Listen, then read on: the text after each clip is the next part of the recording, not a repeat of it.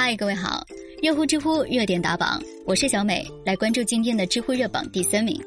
两夫妻离婚不争房产，只争宠物狗。最近在江苏的南通，王某跟妻子赵某结婚之后呢，一直吵吵闹闹，最后这个丈夫王某起诉要求离婚，并且分割共同的财产。有意思的是，在这个庭审过程中，两个人都很快就同意离婚，也很快就各自的房产、车产达成了共识。这唯独就在争抢一只拉布拉多宠物狗的时候，两个人的意见非常不统一，并且开始争执。这个丈夫王某觉得这狗是自己买的，而且日常的吃喝拉撒都是自己在照顾，感情非常的深厚。但是妻子赵某同样也说，平常虽然自己照顾这个狗吧比较时间短，但是自己是经常陪它遛弯的，已经成为了生活中非常重要的组成部分。这种情形，当地法院也没见过呀，只能把宠物狗。当成一个共有生物来考量，最后觉得呢，宠物的所有权归丈夫王某可能更加合适，妻子赵某可以对这只宠物有探视权，是不是特别像两夫妻离婚怎么争抢儿子？这两个人的离婚案件迅速就引起了网友的争议，有人就打趣说，应该选一个场地，让狗狗站在中间，两夫妻站在两边，一起向相反的方向跑，看这只狗追谁就判给谁。还有人打趣说。离婚呀，对狗狗的心理会产生影响吧？就不能等到狗狗高考之后再离婚吗？在所有的评论中，不能理解的可能占大多数。有人说，一条狗真的那么重要吗？如果是孩子还好理解，但是宠物毕竟是宠物，没有了重新再买一只，慢慢培养感情不就行了吗？咱们热乎知乎把网友的打趣先放在一边，我们就事论事啊。夫妻离婚为争夺宠物犬闹上法庭，这样的案件其实，在现实生活中还是比较少见的。目前咱们国内的法律其实没有宠物这个概念。不过现在这个社会，很多人跟宠物的相处已经把它们当成了是自己的亲人和朋友。从这个意义上讲，宠物已经不仅仅是一个物品，而是能唤醒人们内心最原始的情感，产生联系，让人有依赖和珍惜的伴侣。你知道，在发达国家，有的人为自己的宠物犬购买墓地，并且每年都会去看望；还有的富翁将自己所有的遗产都留给自己的宠物猫。咱们倒不是说我们一定要跟上发达国家的脚步，全民当什么猫奴狗奴。但是我们眼下可以预见的是，随着咱们的物质生活越来越丰富，社会越来越开放和包容，赋予宠物适当的人格权，可能是必然趋势，还真的不必要大惊小怪。再说，现在的年轻夫妻不生孩子的很多，养宠物当儿子的也很多。知乎热榜第二名，女孩为了看偶像的演唱会回放被骗了十万，全程仅用了两个小时。最近在河南南阳的李先生发现自己的微信钱包里的十几万都不翼而飞了。经过巡查，李先生十三岁的女儿说是自己加入了一个偶像粉丝群。想看偶像演唱会的回放，结果这个群的群主就说：“哎，你一个小姑娘是未成年呀！你加入我们群之后，导致我们整个账户都被冻结了，你必须要配合我们进行账户的解冻，否则我将会把你告上法庭。”在对方的威逼利诱之下，李先生的女儿就拿着自己爸爸的手机，按照骗子的要求，将微信钱包里的几十万先后分十二次全部转走了。有网友评论：“这事儿啊，恐怕跟追星没关系。”就算不追星，这脑子估计也会被骗。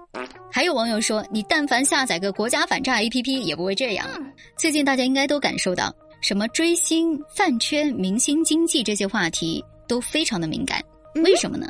因为不仅仅追星影响了学生们的日常生活和思想深度，眼下随着追星的低龄化，有一些骗子利用小粉丝们渴望跟偶像更加近距离的接触的这个心理，大肆的行骗。这些骗局，我说实话，成年人可能一眼就看穿，但是涉世未深的孩子中招的还真不少。今年八月十一号的时候，湖南常德一个十二岁的小女孩刷短视频的时候，为了获取偶像的签名照还有红包，就添加了其中所谓的工作人的账号，被骗了两万多。在江苏启东，有一名十一岁的小女孩在偶像后援团里，有人发消息说可以给你发签名照和红包。结果在对方的指导下，这个小朋友拿着爷爷奶奶的手机，一连发了六十多个红包。这些案件跟今天我们说到的小李被骗的诈骗手段是如出一辙的。对此呢，咱们热乎知乎要提醒各位家长：学生喜欢偶像其实是无可厚非的，我们不贬低他们喜欢的明星，他是唱歌的还是演戏的，是科学家还是运动员，那都是他们自己的选择。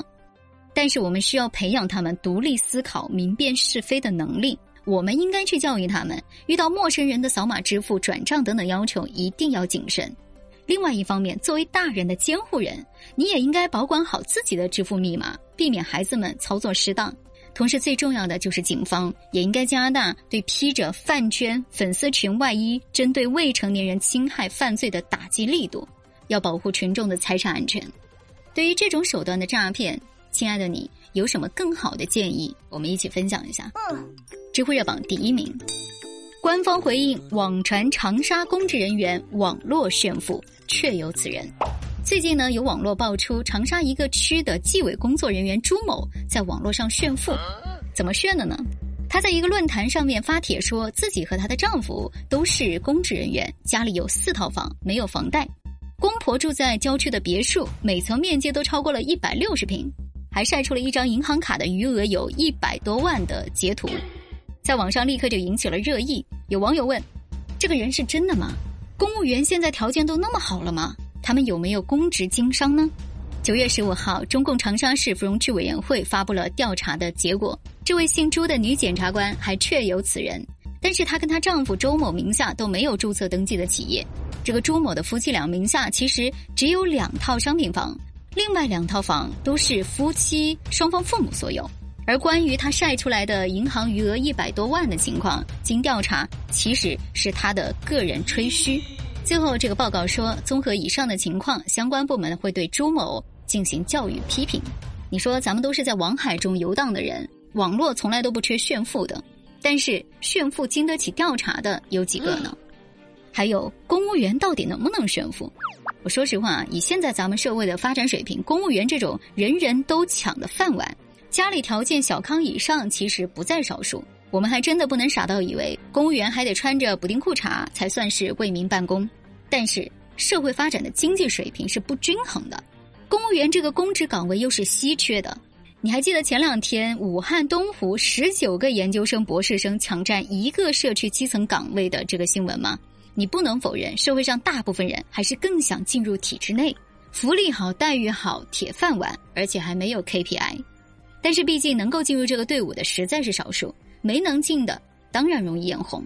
这个时候，你一个公职人员没有因为业绩，没有因为服务为人所知，而是炫富出圈，我也不知道该说你傻呢，还是虚荣过头。大没见过这么嚣张的人。藏拙和不露白，应该算是咱们中国人的传统美德。真正的富有都是低调的，真正的富有都是内心的富足和认知的深刻。我想反问一下，有一个如此肤浅的公务员存在于公职队伍中，我觉得长沙市芙蓉区纪委应该要自我反省，而不是草草教育了之。而且大家帮我来解释一下，为什么公务员就没有淘汰制呢？好了，这就是今天的热乎知乎，我是小美，欢迎你的评论，我们下期见。